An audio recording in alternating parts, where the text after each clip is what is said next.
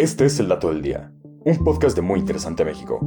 Y hoy nos preguntamos, ¿por qué en los arcoíris no hay color negro, marrón y gris? Un arcoíris se forma cuando hay agua, o incluso niebla en el ambiente. También se requiere que detrás de nosotros haya luz solar que atraviese el agua. Hay que tomar en cuenta que los colores del arcoíris que vemos son propios de la luz, la cual no es blanca, como pudiéramos pensar. Aunque no se distinga a simple vista, la luz viaja en ondas. Cada uno de los colores del arco iris tiene una longitud de onda diferente, lo cual significa que la distancia entre las puntas de la onda tiene una longitud diferente para cada color. Los colores, desde el violeta hasta el rojo, que tienen la longitud de onda más corta y la más larga respectivamente, se denominan espectro visible.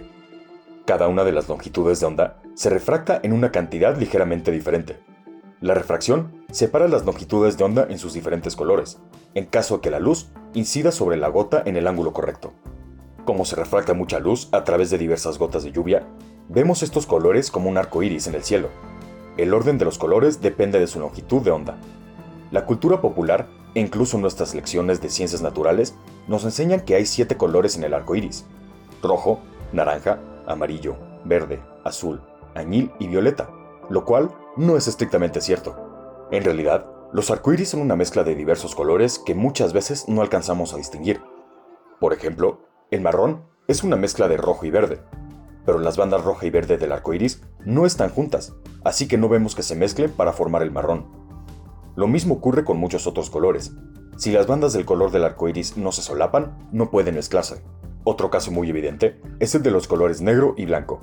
El primero es la ausencia de luz, por lo tanto, es también la ausencia de color. Por su cuenta, el blanco es la mezcla de todos los colores. Cuando las gotas de lluvia refractan la luz, separan la luz blanca del espectro visible, por lo que deja de ser blanca. El gris es una mezcla de blanco y negro, y como nunca podemos ver blanco y negro en un arco iris, entonces el gris también es uno de los colores ausentes de este fenómeno. Y este fue el dato del día. No olvides suscribirte gratis a nuestro podcast y seguir todos nuestros contenidos en muyinteresante.com.mx. Hasta la próxima.